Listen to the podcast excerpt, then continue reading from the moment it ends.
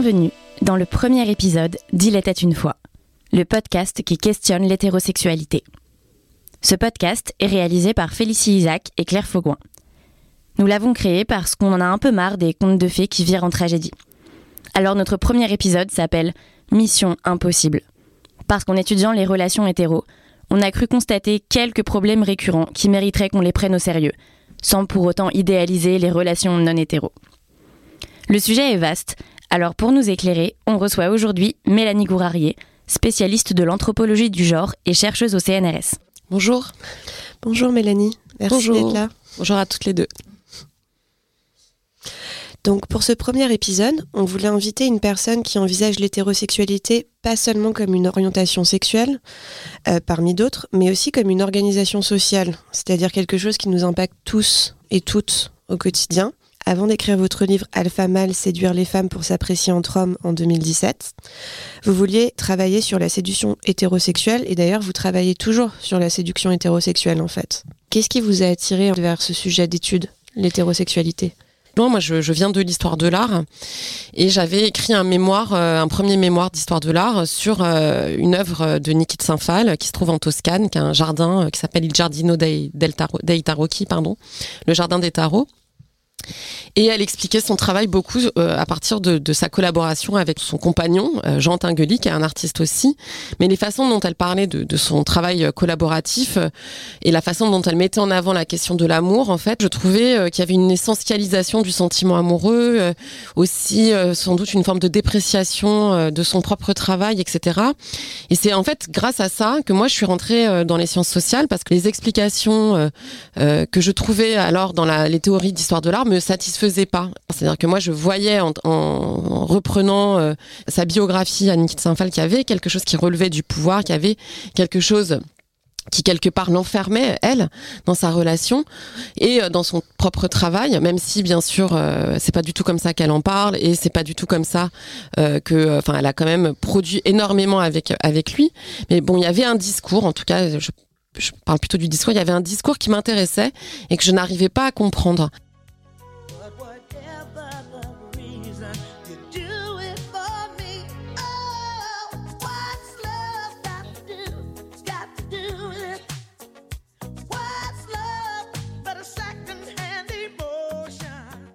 Mais euh, toujours est-il que effectivement, je suis, euh, j'ai commencé euh, l'anthropologie en, en, en, étant certaine que ce qui m'intéressait, c'était, bah, pour le coup, l'amour plutôt et la rencontre amoureuse. à l'époque, il n'était pas du tout question ni de masculinité ni d'hétérosexualité. on était dans les années, là, j'étais dans les années 2007-2010, quoi, à peu près, et ces sujets-là étaient, enfin, je pense que j'avais pas entendu parler d'hétérosexualité du tout. Alors pas, bien sûr il était question d'hétérosexualité, mais pas comme un objet d'étude, et les masculinités vraiment à peine. Et le premier travail que j'ai euh, entrepris, c'était un travail sur le speed dating, en, donc en anthropologie. Et là, mon idée, c'était d'aller déconstruire l'idéologie du euh, coup de foudre. On peut difficilement penser la rencontre amoureuse sans introduire l'idée du hasard. Et euh, j'ai choisi de travailler sur le speed dating à l'époque parce que c'est un lieu où, a priori, les gens qui vont là-bas savent qu'ils veulent rencontrer quelqu'un. Donc je me disais, l'idéologie du coup de foudre, elle n'existe pas là-bas. Donc comment est-ce qu'ils comment est-ce qu'ils font pour s'en sortir? Et en fait, ce que j'ai observé, c'est qu'ils bah, arrivent à réintroduire la question du hasard parce qu'ils avaient tous et tout un, il et elle avaient toutes et tous un discours sur euh, j'ai accompagné une amie, j'étais pas là pour ça, ou euh, j'avais pas prévu d'être là, ou euh, ça, enfin, il y avait un endroit ou un moment donné où il et elle introduisaient la question du hasard. Là, je rejoins un peu les travaux d'une sociologue euh, euh, que j'aime beaucoup, Marie Berstrom, qui euh, montre en fait que dans dans la rencontre amoureuse, l'idéologie, comme c'est un peu du coup de foudre, euh, et du hasard en fait permet de, de, de, de masquer euh, la reproduction sociale. C'est-à-dire qu'en fait, bah, on se rencontre pas n'importe où, n'importe comment, et on ne rencontre pas n'importe qui. Et moi, je l'ai observé dans le speed dating, et elle, euh, elle a observé par exemple dans les, enfin par exemple, elle a observé sur les sites de rencontres où même les, les plateformes elles-mêmes sont configurées de sorte à ce que finalement il y a de l'homogamie. Donc l'homogamie, c'est l'entre-soi social. Hum, moi, j'aimerais poser une question qui m'est venue suite à une discussion que j'ai eue avec ma famille, où je leur parlais de votre euh, livre donc alpha mâle, séduire les femmes pour s'apprécier entre hommes. Et j'essayais de leur expliquer l'objet d'étude, qui est euh, la communauté de la séduction. Et c'est donc une communauté d'hommes hétéros qui apprennent des techniques de séduction pour euh, supposément séduire les femmes. Et donc moi je leur disais mais vous vous rendez compte c'est dingue n'importe quoi et en fait, euh, je, me, suis rendu compte que eux ne voyaient pas vraiment le problème. Et j'avais du mal à expliquer en quoi ces techniques de séduction étaient euh, intrinsèquement liées bah, au patriarcat. Ne pas voir en quoi c'est un problème, ça fait partie du problème. Parce que ça voudrait dire, et c'est peut-être l'un des lieux où, euh, on refuse en fait d'aller plus loin dans la déconstruction, c'est le rapport au désir et le rapport au goût. Ne peut pas se défaire plus loin que on aime le différent, on aimerait le différent, et que euh, les jeux pour se nouer doivent se composer de façon complémentaire et différente. Et ça, c'est une vision euh, qui paraît euh, naturelle, mais qui est en fait extrêmement construite. Hein. C'est-à-dire que d'imaginer que pour pouvoir se rencontrer, hommes et femmes doivent endosser une certaine masculinité, une certaine féminité, et que sinon le désir n'émergerait pas, c'est une construction qui participe plus largement à ce que ce sur quoi vous m'interrogez aujourd'hui, qui est donc l'hétéronormativité. C'est-à-dire que euh, tout ça est traversé par une pensée euh, du genre qui différentialise euh, les, sexes, c'est-à-dire hommes et femmes sont par nature différents, mais non seulement ça les différentialise, mais ça les hiérarchise aussi, c'est-à-dire que pour pouvoir fonctionner ensemble, il faut qu'hommes et femmes ne soient pas égaux. Au, à minima, qu'il y ait un jeu, en fait, dans la séduction qui mette en scène l'inégalité. Et euh, ce jeu n'a pas n'est pas sans enjeu en fait, c'est-à-dire que même s'il s'agit d'un de, de codes euh, culturellement construits qu'on peut voir dans les manuels, euh, bah, par exemple d'apprentissage de la séduction au XVIIe siècle, etc. C'est-à-dire qu'on apprend ces codes-là. Ils sont pas, puisqu'on doit les apprendre, c'est bien qu'ils sont pas innés, par exemple. Euh, pour autant, ils n'ont pas, ils ont des effets sociaux très largement. Et ce qui est assez intéressant, c'est qu'ils finissent par être naturalisés, c'est-à-dire euh, que euh, euh, alors, je vais vous donner un exemple un peu concret. Je faisais une conférence il y a, plusieurs années et euh, et un, homme lève la main et me dit oui, mais bon, moi, j'aimerais bien que les femmes elles elles prennent des initiatives. Moi, ça me plairait. je comprends pas pourquoi elles le font jamais, etc. Et alors là, je l'interroge. Je fais mais est-ce que ça vous est déjà arrivé? Il me dit oui. Alors je dis est-ce que ça vous a plu? Il me dit ah non pas du tout. Donc vous voyez ce que je veux dire, c'est que c'est que enfin il me dit il dit ça à toute la salle et enfin c'était même plus sa réponse était même plus complexe, c'est-à-dire qu'il ne il ne voyait pas lui-même que euh, son désir était si ancré en fait, si construit quoi, que euh, il a il ne parvenait pas à voir qu'il avait construit tout un scénario en fait érotique autour de la passivité des femmes. Finalement, euh, il existe un imaginaire de la de, de la sexualité, du désir, etc. qui est qui repose en fait sur sur des rôles très différenciés à la défaveur des femmes. Mais ce qui est intéressant, c'est que euh, ils sont perçus comme à la faveur des femmes, c'est-à-dire que euh, il y a tout un discours sur le fait que ce sont les femmes qui les hommes proposent, les femmes disposent, qui permet de faire imaginer que les femmes tirent un bénéfice, tireraient un bénéfice supérieure au fait qu'elle qu'elle pourrait choisir. Mais alors euh, là aussi la question du choix, elle pose question, c'est-à-dire euh, cet éventail du choix est-il réellement euh, suffisamment éventaillé quoi? C'est-à-dire est-ce qu'il y a réellement une possibilité de choisir? Et dans quelle mesure est-ce que finalement, euh, euh, cette position-là, euh, dans laquelle les femmes se trouvent dans les, rapports de séduction hétérosexuelle, de toujours être finalement dans une attente d'une séduction, enfin, ça détermine l'ensemble de leur vie, pas que leur vie hétérosexuelle en fait. Alors l'hétérosexualité, c'est un sujet à la fois intime et politique. Donc quand on choisit de s'intéresser à ce sujet en tant que chercheuse, on le fait toujours de façon située. Donc on se demandait si vous étiez d'accord de répondre à cette question est-ce que vous vous définissiez comme hétéro? Et est-ce que ça a influencé votre regard sur votre sujet? Oui, alors effectivement, merci de me poser la question. Euh, moi, je suis hétérosexuelle dans ma vie. euh, est-ce que je me définis comme hétéro? Bah, bah oui. Enfin, de fait, euh, ça me situe aussi, euh, ça me situe dans mon rapport aux autres et j'ai pas l'expérience de la marginalité lesbienne, par exemple, ça c'est certain. Après, je, dirais que je me suis toujours senti comme une hétéro enfin le fait que j'ai cherché à le travailler en tout cas en tant que femme à travailler sur les masculinités à travailler sur l'hétérosexualité je pense que ça dit aussi un peu de ma façon dont euh, je, me sens un peu étrangère dans ma propre hétérosexualité en fait et je pense que j'ai euh, été élevée avec, enfin je dirais pas comme un homme, mais euh, avec en tout cas l'idée que j'avais tous les pouvoirs, que je pouvais faire tout ce que je voulais en tant que femme. Et je pense que je me suis heurtée très rapidement à des limitations euh, dans mes rapports aux hommes euh, et à des rappels à l'ordre parce que je prenais beaucoup de place. Du coup, euh, moi, on m'avait pas appris qu'il fallait que je me taise à table, on m'avait pas appris qu'il fallait que je sois euh, passif dans ma séduction. Donc voilà, je pense que je me suis pris très rapidement des des limitations, voilà, dans, dans, mon expérience hétérosexuelle. En, tout cas, il y a, y a quelque chose qui m'a jamais paru tout à fait normal dans la vie hétérosexuelle. C'est-à-dire, euh, il y a un truc qui m'échappait.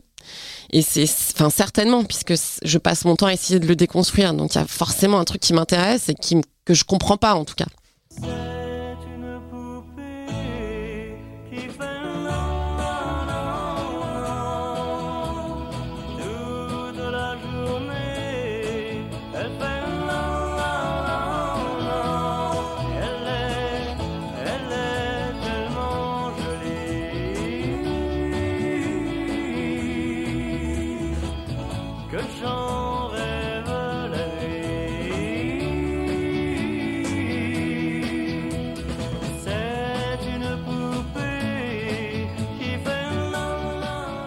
Dans l'anthropologie, la, sociologie, euh, l'histoire du genre euh, et des sexualités, euh, on a d'abord pensé les positions marginales. Hein.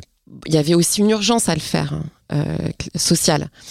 mais de fait, peut-être aussi parce que les, chercheurs qui produisaient ce savoir étaient eux-mêmes dans la position normale, donc hétéro, blanche, des classes sociales moyennes moyenne sup, en gros, quoi. Euh, ces, ces, ces, ces positions-là ont été très peu pensées. Ce que vous dites dans Alpha Male, euh, séduire les femmes pour s'apprécier entre hommes, votre, euh, une de vos conclusions, entre guillemets, d'études, c'est qu'il n'y a pas une masculinité hégémonique, il y a des masculinités, en fait, et que certaines masculinités, en fonction du contexte, du temps, du lieu, de l'heure, sont beaucoup plus valorisées que d'autres et qu'aujourd'hui, euh, quand on dit que la masculinité domine, il faudrait en fait dire certaines masculinités dominent d'autres masculinités. Il y a des masculinités valorisées. Aujourd'hui, ça serait le jeune euh, cadre dynamique, euh, à la fois ouvert d'esprit un peu féministe, qui exprime ses sentiments, mais en même temps qui porte toujours des valeurs patriarcales de force et de patience et de contrôle. Et on peut dire exactement la même chose pour l'hétérosexualité. C'est qu'il n'y a pas une hétérosexualité dominante, il y a un modèle d'hétérosexualité qui domine d'autres modèles d'hétérosexualité. C'est-à-dire que même dans le modèle dominant, il y a un système hiérarchique où euh, il y a un modèle dominant qui domine les autres modèles dominants qui, eux, dominent encore des modèles minoritaires, quelque part. Pour moi, la question historique est, déterminante, c'est-à-dire que euh, les modèles de masculinité valorisés dans une société et dans, enfin, même dans une sphère sociale à un moment donné, sont très contextuels. Et euh, ces modèles-là changent tout le temps. Par exemple, euh, on a tendance à dire que les masculinités qui exprimeraient leurs émotions se rangeraient trop facilement du côté de la féminité et seraient dépréciées, mais pas du tout en fait. Aujourd'hui, la masculinité dominante, c'est une masculinité qui euh, a intégré des normes, des nouvelles normes, euh, qui sont celles de l'empathie, je, parle du discours, hein, je parle pas mhm. nécessairement des pratiques, qui sont donc ces normes qui sont celles de l'empathie, de la capacité euh, à exprimer euh, ses inquiétudes, ses peurs, ses angoisses, etc., etc. Euh, et ça, ça vous positionne en fait dans l'échelle des masculinités de façon positive. Et, et en miroir, ce qui est particulièrement déprécié, ce sont des masculinités qui sont elles aussi, on voit très, enfin on voit bien, qui sont des masculinités très qu'on positionne très très clairement d'un côté de la, de la classe et de la race qui sont des masculinités euh, difficilement contrôlables, euh, trop viriles, etc. Donc c'est endosser ce type de masculinité là, ça vous déprécie euh, dans la classe des masculinités, si vous voulez. Et pour les hétérosexualités, effectivement, c'est pareil. très clairement, les classes supérieures adoptent un, un, mode de vie et des manières d'être hétérosexuels qui leur donnent plus de pouvoir qui leur permet de se positionner socialement. Il y a des bonnes manières, des manières d'être correctement hétérosexuel. Donc l'hétérosexualité, l'hétéronormativité, c'est toujours du pluriel en fait. Non. Comment ça Non, je comprends pas. Vous ne me plaisez pas, c'est tout. Oui, justement, c'est ça que je ne comprends pas. Expliquez-moi, j'ai quand même un rempart euh, contre la barbarie, un symbole de... Eh bien voilà, vous êtes vieux, vous êtes prétentieux. Votre vision des femmes est archaïque. Vous êtes un but de vous-même, supérieur, parfois à la limite du racisme. Vous vous habillez mal, vous êtes infantile, vous n'êtes pas drôle. Je m'arrête là. Je m'habille mal Ce qui est euh, intéressant, c'est que les pratiques hétérosexuelles, c'est-à-dire euh, des rapports euh, sexuels ou des rapports amoureux ou des rapports plus largement entre hommes et femmes existent partout dans le monde, mais que la façon, par, par contre, dont on adosse un modèle de société euh, à, l'impératif d'hétérosexualité, ça, c'est une singularité à la fois historique et géographique, je dirais. Par exemple, on a tendance à se dire qu'on va là vers une, avec un peu une vision évolutionniste de l'histoire, hein, qu'on irait vers un affaiblissement des normes sexuelles. Mais en fait, euh, si on regarde sur une trajectoire beaucoup plus longue et sur une échelle beaucoup plus longue, par exemple, le 19e siècle a été un moment d'intensification des normes hétérosexuelles. Et que le 20e siècle, sans doute, euh, euh, et on le verra avec de la distance, aura produit lui aussi des normes et, une, hétéronormativité extrêmement forte. Mais ces normes-là, elles-mêmes se, déplacent. Par exemple, euh, l'injonction à une sexualité épanouie et à un nombre de rapports sexuels ultra fréquents et à des rapports sexuels de qualité. Enfin, tout ça produit en fait une certaine manière de penser une bonne sexualité à un moment donné et qui exclut finalement d'autres d'autres modèles de sexualité qui vont être dépréciés, qui vont déprécier surtout les personnes qui choisissent ces modes de vie là. Et c'est pour ça qu'il faut aussi, je pense, considérer l'hétérosexualité et l'hétéronormativité comme un des modes de la classification sociale, en fait. Il y a des modes de vie hétérosexuels qui vous permettent de vous positionner correctement dans l'échelle sociale et des modes de vie hétérosexuels qui sont dépréciés. Et il suffit de penser, euh, par exemple, sur les questions domestiques. Le modèle de la femme au foyer a été très longtemps forte, très fortement déprécié Là, je parle d'hétéronormativité et je ne parle pas de sexualité. Mm. je parle de, de, mode de vie hétérosexuel. Donc, il faut aussi considérer ça, c'est que l'hétéronormativité inclut bien d'autres choses que la question sexuelle, en fait. Cette question du rapport au domestique a été énormément pensée par les féministes je pense là euh, à Bell Hooks et au, féminisme noir, où pour le coup, euh, un, des propos de Bell Hooks, c'est de dire que, euh, ok, on a incité les femmes à sortir de la sphère domestique puisque c'était là où elles rencontraient les principales violences et, un, un, certain empêchement, en fait, un certain rapport à la libération des femmes, mais les, femmes des classes populaires et les femmes racisées ont toujours travaillé. Elles étaient toujours à l'extérieur. Donc cette façon de penser la domesticité est une façon bourgeoise, est une manière bourgeoise en fait. Et que euh, pour les femmes qui travaillaient à l'extérieur, il faut aussi imaginer que le monde domestique pouvait être un refuge un peu moins violent que euh, l'expérience euh, raciste qu'elles qu'elle subissait par exemple et classiste qu'elles subissaient à l'extérieur la façon dont on va valoriser un mode de vie hétérosexuel, donc la femme libérée qui travaille à l'extérieur, par exemple, et qui est euh, euh, celui d'aujourd'hui et qui réussit autant, qui arrive à, poser, à poster des photos Instagram de ses enfants, mais qui fait des tartes superbes et qui, et qui en plus travaille euh, à l'extérieur, etc., et qui valorise son couple et qui voilà, toutes ces injonctions là valorisent un mode de vie qui est extrêmement, enfin qui est socialement euh, positionner en fait.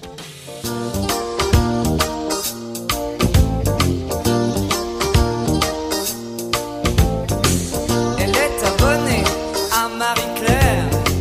Dans Nouvel Brett cher. Le a longtemps qu'elle fait plus semblant. Elle achète match en cachette, c'est bien plus marrant. Ne la laisse pas tomber, elle est si fragile, être une femme libérée pas si facile, ne la laisse pas tomber. Elle est si fragile, être une femme libérée, tu sais, c'est pas si facile. Au fond de son lit, un macho s'endort, qui ne l'aimera pas plus loin que l'aurore. Mais elle s'en fout, elle s'éclate quand même, et lui ronronne des tonnes de je t'aime, ne la laisse pas. Mais on dirait qu'il y a une frontière à ne pas dépasser Et que quand on commence à questionner l'hétérosexualité, là, les gens se, se braquent. Oui, et là, ce que vous dites, c'est un- une question extrêmement importante hein, parce que on a tendance à imaginer que, avec une vision un peu évolutionniste de l'histoire, que plus on avance dans l'histoire et mieux ça va et plus on défait les choses. Or, en fait, je me demande, et d'autres sociologues, anthropologues et historiennes, etc., se le demandent aussi, si finalement il n'y a pas un repli euh, vers des valeurs de plus en plus familialistes. Autrement dit, et là je vais me concentrer sur la question du couple, le couple est un lieu qui revêt de plus en plus d'importance dans la vie des gens, y compris dans la vie des hommes. Et ça, c'est peut-être aussi une tendance euh, assez récente, en fait. C'est-à-dire que peut-être que le lieu le plus désirable est le couple aujourd'hui. Et il faudrait réussir sa vie de couple. Et quand je parle de couple, je parle au sens très large, c'est-à-dire sa vie amoureuse, en général. Et ça, ça paraît être euh, difficilement questionnable. Ne pas désirer, en fait, avoir une vie amoureuse, ça paraît impensable. Et les personnes qui s'en extraient euh, subissent des, des, des, questionnements répétés, répétés, etc. Donc l'injonction à l'hétérosexualité, en fait, elle est peut-être encore plus pesante aujourd'hui. Moi, je dis euh, souvent que pour moi, un bon rapport amoureux, c'est un rapport amoureux qui vous permet d'être autre chose qu'amoureux. C'est-à-dire que il y a aussi euh, toute une euh, identité associée à l'état amoureux que je pense qu'il faudrait un peu euh, déconstruire et qui est chargée de normes. Mais alors là, c'est un nœud de normes. Ce, ce- Qu'est-ce que ça, qu'est-ce que ça fait d'être dans un état amoureux? Qu'est-ce qu'on attend de l'état amoureux? Et pourquoi cet état amoureux serait survalorisé? Bon, et ça, c'est quelque chose de très récent finalement. Et la façon, par exemple, dont, euh, bon, peut-être moi, comme je travaille sur l'amour, mes réseaux sociaux sont un peu altérés, donc euh, peut-être qu'on m'envoie euh, uniquement ce genre d'image, mais moi, je ne vois que des couples. Je pense Mhm. qu'il y a une vraie peur aussi très concrète des gens qui appartiennent à cette norme, qui vivent dans le modèle hétérosexuel, d'ouvrir un peu la boîte de Pandore. Dire, Oui. mais alors si je commence à questionner ça, alors que le couple aujourd'hui est censé être le refuge très loin de la, du, du monde terrible dans lequel on vit, où tout va mal, et le seul moment où on est censé sentir bien, c'est quand on rentre à la maison et qu'on est dans le cocon du couple. Oui, alors qu'en fait, on va pas Si- très bien à l'intérieur Voilà, du couple en si général. j'ouvre cette boîte-là, alors là, c'est la fin de tout, quoi. Oui, bah en plus, surtout pour nos mères qui sont quand même d'une autre génération et qui ont construit euh, leur vie dans des couples hétéros de longue durée. Enfin, du coup, je pense que ça peut être très dur de, de remettre en question euh, les principes, je dirais, de l'hétérosexualité. On peut avoir l'impression de remettre en question des choses qui sont au fondement de notre vie, de notre vision du monde, quoi. Ouais, je pense pas que c'est une impression d'ailleurs. hein. Je pense que tu remets en question des choses qui sont au fondement de ton point de vue sur le monde, quoi. C'est difficile de sortir des bénéfices dont on peut tirer de l'hétérosexualité, de la vie hétérosexuelle. Être euh, hétérosexuel et être hétérosexuel correctement, c'est une position rassurante psychologiquement puisqu'on s'imagine qu'on est euh, là où on devrait être, donc on correspond bien aux normes, mais, pas que, on en tire des bénéfices symboliques et économiques, clairement. Et ensuite, euh, l'hétéronormativité, en fait, ce que je trouve intéressant, c'est de le penser à une échelle pas seulement individuelle, c'est-à-dire ne pas se sentir coupable à l'échelle individuelle, mais ça veut dire qu'on est tous et toutes pris dans un système, en fait, qui ordonne réellement à la fois les expériences et le monde social plus largement, et dont il est très très difficile de sortir, et dont il est peut-être même quasi impossible de sortir, parce que finalement, ces normes-là, elles, se déplacent mais ne s'effacent jamais. S'il y a quelque chose à défaire, ce serait euh, sur les effets politiques et économiques, et peut-être moins dans la culpabilité de nos vies intimes, parce que finalement, c'est un des effets de l'hétéronormativité. Il est très difficile de correspondre à la norme qu'on nous impose et qu'on a, on en tire un certain euh, mal-être. Ça, vous l'entendez, on l'entend tout le temps. Moi, je, je passe quasiment deux heures par jour à parler de ça avec mon entourage. C'est que ça, ça, ça coûte en fait pour les femmes en particulier, ne serait-ce que parce que, euh, bah, contrairement à ce qu'on dit, euh, le partage des tâches est loin d'être avéré. Que quand des enfants arrivent, ce partage des tâches devient de plus en plus inégalitaire. Que par ailleurs, la, socialisation euh, masculine euh, continue de fonctionner de sorte qu'elle prend beaucoup d'espace et que les femmes continuent sans doute dans la vie intime à gérer la, vie de couple mais à s'effacer aussi, à suivre leur compagnon quand il a euh, une promotion et du coup à se défaire de leur environnement social et amical enfin, familial d'origine et donc à être de plus en plus isolés. On a identifié plein plein de lieux en fait qui, conti- qui contribuent à euh, fragiliser euh, euh, l'expérience des femmes dans l'hétérosexualité. ne m'impose pas de changer par amour pour toi. Je me sens mieux, les cheveux au vent, que devant des films en noir et blanc. Je vois ma vie s'accélérer.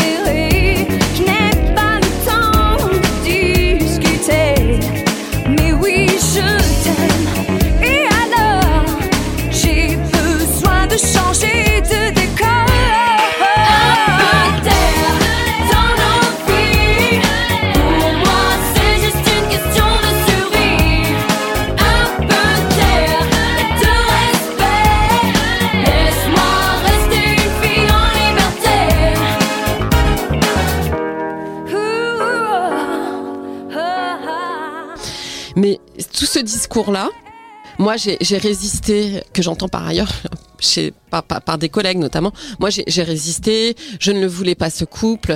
C'est elle qui a fait toutes les démarches. Alors là, tout d'un coup, la, la, la, la, passivité euh, féminine euh, est devenue complètement absente.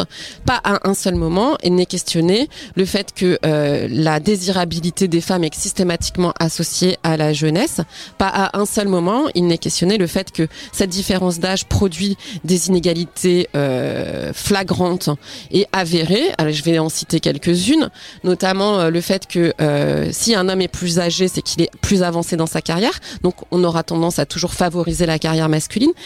J'ai évoqué tout à l'heure la question de la mobilité géographique. Donc, euh, un homme plus âgé est déjà installé dans un appartement. Donc, la jeune femme qui va le suivre va souvent quitter euh, euh, son appartement euh, qu'elle louait ou enfin peu importe donc elle va se retrouver plus fragilisée sur le plan du logement et sur le plan économique et en cas de séparation en général elle, n'aura plus rien et elle n'aura plus rien, d'autant plus qu'elle sera isolée géographiquement, loin de sa famille et de ses amis, etc. Donc ça, c'est des situations qui sont pas anecdotiques. C'est des situations qui sont, sur le plan sta- statistique, extrêmement majoritaires. Et alors, un autre bénéfice euh, dont qu'on pense moins, c'est aussi que, et là, c'est pas forcément conscient de la part des hommes, mais il s'assure aussi une femme plus jeune, c'est une femme qui aura la santé et le dynamisme plus longtemps et qui va s'assurer des soins dans les situations de vieillissement, par exemple. Et d'ailleurs, euh, c'est ce qu'on retrouve souvent dans des cas de remariage. Les choix vont étonnamment se porter sur des femmes beaucoup plus jeunes. On se demande un peu pourquoi. Mais euh, voilà, tout ça, donc sous cette différence d'âge de euh, c'est elle qui a décidé ou euh, on s'aime particulièrement, euh, la différence d'âge ne se voit pas au quotidien.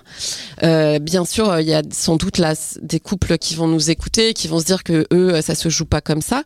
Mais sur le plan statistique, la différence d'âge est un des lieux principaux de, euh, des inégalités dans l'hétérosexualité, mais sans doute pas que dans l'hétérosexualité par ailleurs. Même dans les courants féministes, il y a des divisions quand on en arrive à la question de l'hétérosexualité, c'est-à-dire que on est très très loin d'être d'accord. Et euh, il y a voilà, il y a plusieurs euh, féministes qui considèrent en fait que l'ordre hétérosexuel est, naturel en fait et Mhm. qui devrait pas être trop remis en question. Et on peut penser notamment à, Peggy Sarstre euh, qui parle de l'effet contre-productif du féminisme victimaire et explique euh, la domination masculine par la biologie ou euh, aussi Thérèse Argot qui dans le Figaro a, a publié une tribune qui disait moi les hommes je les aime. Est-ce que pour vous il y a une contradiction inhérente en fait entre féminisme et hétéronormativité Ah oui, oui, tout à fait. C'est Mm. de façon enfin, c'est contradictoire de façon inhérente puisque euh, le lieu euh, de euh, la domination masculine, enfin, l'arène principale de la domination masculine, c'est l'hétéronormativité.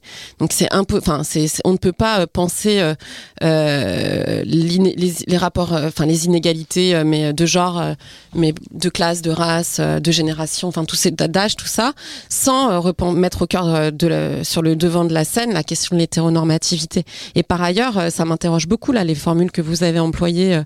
Moi, les hommes, je les aime. Alors, la première chose que je me dis, c'est on peut très, on peut aimer très mal déjà. et et, et c'est- aussi une façon de répartir le gâteau, quoi. C'est-à-dire d'un côté les féministes pro-hommes qui aimeraient bien les hommes et les autres qui aimeraient pas les hommes. Enfin, puis la question de la victimisation des femmes qui est un argument, un contre-argument en fait, euh, constamment employé pour disqualifier en fait les mouvements euh, d'émancipation et euh, ce qu'on appelle la, libéra- la libération de la parole des femmes. Et je me demande si elles lisent hein, ou si elles écoutent euh, quand elles emploient ce terme de victimaire, puisqu'à aucun moment il y a de discours victimaire. Quand on regarde le mouvement MeToo et qu'on lit ce qui s'est passé, il y a il y a l'opposé de la position victimaire. La position victimaire, c'est celle qui consiste à ne pas parler, en fait, à, euh, à, à, À subir, en fait. à subir. Et là, il y a l'inverse de la position. On assiste à l'inverse d'une position victimaire, c'est-à-dire des femmes qui décident de, euh, de s'en sortir. Et sans- décider de s'en sortir, excusez-moi, mais c'est tout sauf victimaire. Oui, bah, je trouve ça hyper intéressant de parler de la notion de victime, parce que souvent je trouve que c'est un blocage que peuvent avoir certaines femmes à s'intéresser au féminisme, comme si le fait de reconnaître qu'on est victime d'un système, c'était une sorte d'aveu de faiblesse, alors que moi je, trouve que se revendiquer, enfin revendiquer le fait d'être victime de quelque chose, euh, bah, c'est une position de force et de pouvoir en fait, parce qu'on on parle et c'est une manière de dénoncer. Et hum, pour revenir à la formule de Thérèse Argot, moi les hommes, je les aime, qui était le titre de sa tribune dans le Figaro. C'est une réponse au titre du livre de Pauline Armange, intitulé Moi les hommes, je les déteste, paru en août 2020, et qui est un petit pamphlet misandre. Euh, la misandrie, c'est le fait de détester les hommes. Et dans son livre, elle écrit par exemple, je cite, Si on devenait toute misandre, on pourrait former une grande et belle sarabande. On se rendrait compte, et ce serait peut-être un peu douloureux au début, qu'on n'a vraiment pas besoin des hommes. On pourrait, je crois, libérer un pouvoir insoupçonné, celui en planant très loin au-dessus du regard des hommes et des exigences masculines de nous révéler à nous-mêmes. Donc vraiment un livre très dangereux et plein de haine comme on peut l'entendre. Pourtant, le, titre a vraiment fait scandale au point qu'un chargé de mission rattaché au ministère de l'égalité homme-femme a tenté de faire retirer le livre de la vente. Mais bon, ça n'a pas marché. Pauline Armand, je, je pense que elle est constamment euh, euh, enjointe à se justifier de son utilisation, mais je crois qu'elle a eu raison Mhm. euh, d'utiliser ce terme-là. Euh, L'inquiétude des dominants à se faire mal, à être mal aimés ou pas aimés me, me questionne. Par ailleurs, je- je, pense que là encore une fois, on ne peut pas penser de façon symétrique les positions euh, sociales. Mhm. C'est-à-dire qu'il il, n'existe pas socialement d'effets euh, sociaux symétriques entre misandrie et misogynie. Donc, elle a, moi, je pense qu'elle a utilisé le terme à raison et qu'elle ne produit pas le même effet que si euh, un homme écrit Moi, les femmes, je les déteste. D'ailleurs, et ça, on, par ailleurs, on le retrouve partout euh, sans que ce soit pensé euh, comme tel. La misogynie est souvent dissimulée sous des, des atours de l'amour. Les, les femmes, je les, enfin, ça, on le retrouve beaucoup dans la littérature, par ailleurs. Moi, si, si par exemple je devais euh, analyser ce qui se passe euh, autour de cet ouvrage, je m'interrogerais sur les raisons pour lesquelles elle est enjointe systématiquement à se justifier. Et qu'est-ce que ça pour, quelles raisons, particulièrement elle, et qu'est-ce que ça produit? Peut-être aussi que c'est tout simplement que les hommes ont besoin de l'amour des femmes pour entretenir leur position sociale, en fait. Donc quand Pauline Armange, elle écrit « Moi, les hommes, je les déteste », ça met un coup de pied dans l'édifice, parce que si tout à coup les femmes se mettent à détester les hommes, le modèle hétérosexuel qui assure un lieu de domination, en fait, s'écroule. Du coup, c'est un vrai danger finalement que l'amour des femmes soit retiré aux hommes.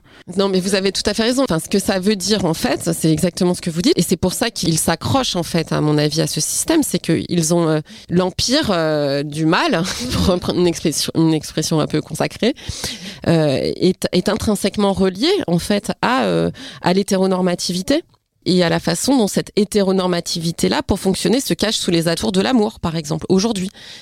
Quand on parle de l'amour, quand on parle des relations hommes-femmes, etc., en fait, ce dont on parle sans le nommer, en général, c'est l'hétéronormativité. Parfois, j'ai l'impression qu'on on tourne autour du pot. Le modèle hétérosexuel, hétéronormativité, c'est le bras droit du, patriarcat, en fait. Moi, je, crois que sur, l'emploi du terme d'hétéronormativité, euh, même si euh, j'incite aussi, et je trouve que c'est important qu'on qu'on le considère et qu'on défasse euh, l'hétérosexualité, je, je crois que euh, on n'est jamais préservé en fait euh, de produire aussi des normes nouvelles. Et sans doute euh, dans dix ans et je l'espère parce que euh, ça, ça, ça montre qu'on va jamais s'arrêter de penser de déconstruire le pouvoir en fait. L'hétéronormativité le concept en fait lui-même montrera des limites et qu'il faudra réinventer un autre un autre terme. Le pouvoir est encore une fois tellement puissant et tellement Ça- voilà qu'il va falloir le pister ailleurs Pour finir sur une note un peu positive, dans un post Instagram du 5 août 2022, l'écrivaine et militante anarchiste Irénée écrit Le personnel est politique, mais on s'en bat les couilles, slash ovaire, que ton mec fasse la vaisselle. Le problème étant global, la lutte ne peut s'incarner que dans le collectif. C'est une belle conclusion, je trouve. bah, je lui laisse les mots de la fin You nasty, you got dishes on the floor. I'ma pick them up later. No, you ain't, you a slob. I ain't gonna fuck you in this nasty ass room. You can see my ass later. Clean those cups and those spoons. Boy, you nasty, you got dishes on the floor. I'ma pick them up later. No, you ain't, you a slob. I ain't gonna fuck you in this nasty ass room. You can see my ass later. Clean those cups and those spoons. C'est très difficile parfois de, déconstruire tout le temps et surtout quand on déconstruit on fait face à ces contradictions qui parfois semblent infinies en fait. Et est-ce que vous, vous avez un plaisir, entre guillemets, un plaisir coupable? De, de femmes féministes hétéros Ah oui, alors j'en ai plein. Je n'ai que ça. Moi des plaisirs coupables. Oh là là, non mais alors moi pour le coup, j'ai, je pense que j'ai vraiment, euh, enfin c'est un paradoxe, hein, mais j'ai vraiment grandi euh, dans la norme hétéro. Euh, J'adore les comédies romantiques. Je pense que j'ai vu Bridget Jones, cin- 40 fois. Voilà, je, je, je pense qu'il y a, il y a toute une part de la culture hétérosexuelle à laquelle je suis particulièrement sensible. Moi, je suis une fille des années euh, 80. euh, ça marque. je pense qu'il y, a- un truc à faire sur euh, la responsabilité des individus, euh, en tout cas de, déculpabilisation. C'est que, voyez bien, moi, j'ai une culture euh, ultra hétéro et ça m'empêche pas de faire un travail de déconstruction de la culture hétéro. Donc, alors sans doute limité euh, par mon identité et ma position sociale. Je voudrais aussi dire un mot quand même, puisque hier, euh, Annie Arnaud euh, a reçu le prix Nobel. Euh, Pour moi, ça a été une autrice déterminante. C'est toujours une autrice euh, déterminante euh, dans mon expérience à la fois sociologique et littéraire, en fait. Je trouve que c'est un exemple criant, en fait, de façon dont son expérience de l'hétérosexualité est centrale pour défaire ses rouages, en quelque sorte. Après avoir lu Annie Ernaux, on, pense, on arrive à penser un peu mieux l'hétéronormativité.